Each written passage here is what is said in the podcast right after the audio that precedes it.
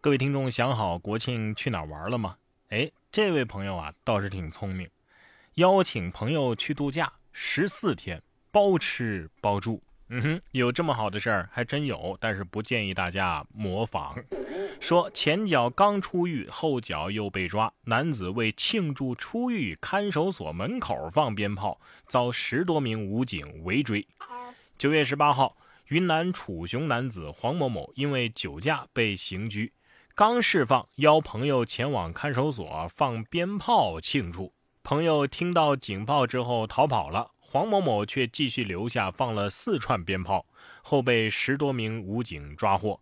因为寻衅滋事，黄某某被拘留十四天，朋友也被拘七天。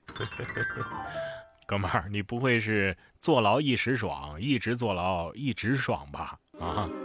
不过要是只比智商的话呢，下面这位倒是比刚刚这位啊聪明的多，只不过呢也没用在正道上。付两块找零九十块，收银员还觉得好像并没有什么不对。九月二十二号，广东佛山禅城公安公布了一起诈骗案。监控视频当中啊，白衣的男子点了一份十二块钱的糖水，递给收银员百元纸币。这时，一个蓝衣的男子问收银员问题进行干扰。白衣男子呢，突然说：“哎，我找到两块钱零钱了。”让收银员。返还百元纸币，并催促他找零。最终呢，收银员再次递给白衣男子九十块。哎呀，如果不是每个字我都认真读了啊，我觉得我肯定不会被骗。一个没点还搭一个。哎，我建议以后收银员遇到这样的情况啊，直接说，请自己扫二维码，谢谢，不收现金。人家都说呀，越有钱的人越会算账啊，所以马云发明了支付宝呢。有钱人是怎样炼成的？下面这条新闻啊，倒是呈现出了一种形式，说深圳著名的城中村拆迁或将诞生一千八百七十八个亿万富翁啊！和每一次大规模的拆迁一样，造富神话是最能吸引眼球的。二零一八年的十二月二十八号，深圳市规划国土委正式通过了。南山区沙河街道沙河五村城市更新单元规划，深圳著名的城中村将拆除重建了。随后呢，白石洲将诞生一千八百七十八个亿万富翁。这个消息在网络上传的是沸沸扬扬啊！根据当地一位已经签约的村民透露。他家的这个拆迁面积达到了一千二百平方米，我的天哪，这么大的面积吗？按照一比一点零三的补偿标准，拆迁之后他将得到十五套回迁房，其中七套都是公寓。哎呀，不是说这些人拆了之后才变成亿万富翁的，人家没拆之前就有一千二百平方啊！啊，此时此刻我只想说两个字儿：告辞。下面这位女士啊，也被赔了不少钱啊，单位也是万，呃，只可惜呢是日元。说女同性伴侣出轨男士，日本法院判赔一百一十万日元。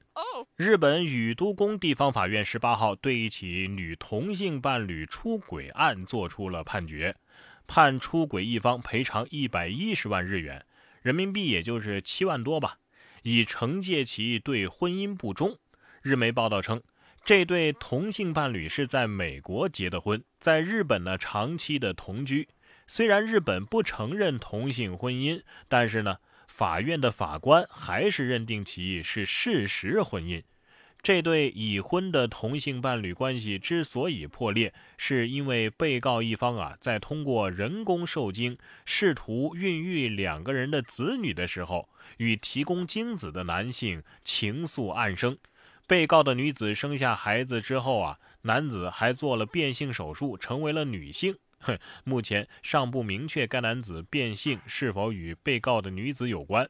而那个被出轨的女子为被告提供了人工受精的费用，还为养育子女买了新房。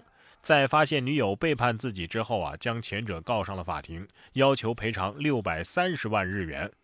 庭审当中，被告主张日本法律不承认同性婚姻，因此两个人的关系不受法律保护。但是最后法官还是认定两个人的关系等同于事实婚姻，应该给予法律的保护。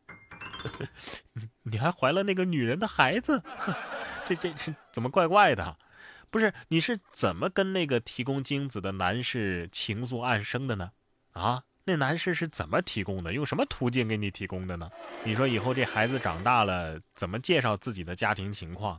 我有三个妈妈，呃，对了，其中一个还是我的爸爸。生活中就是有这么多让人想不到的事情啊！下面这个也没想到，轿车后备箱伸出两只脚。九月十四号的上午，常州交警接到群众举报，说一辆常州牌照的汽车后备箱里伸出来两只脚，太恐怖了。常州交警布控拦下了那辆车，打开后备箱却惊呆了，这里边有十几只活鸡。原来是车主担心鸡被闷死，于是呢。在后备箱的缝上啊，挂了一双鞋子，卡住，留出缝隙给鸡透气。送你俩字儿，真行啊！本来以为是抛尸，结果呢是接鸡的，是吧？我要是交警，我就跟他说：“好吧，今儿我先放你过去啊，等你到了家了，给我寄个烧鸡，么么哒。”警察跟你说的话呀，一定要好好听，因为人家那是在执法。可是有些人呐，太嚣张。永康一个男子说唱式辱骂警察，还发挑战书。九月十号，永康的一个男子利用微信发送多条带有辱骂、威胁警察性质的文字和语音，因威胁人身安全，被永康市公安局象珠派出所依法行政拘留八天。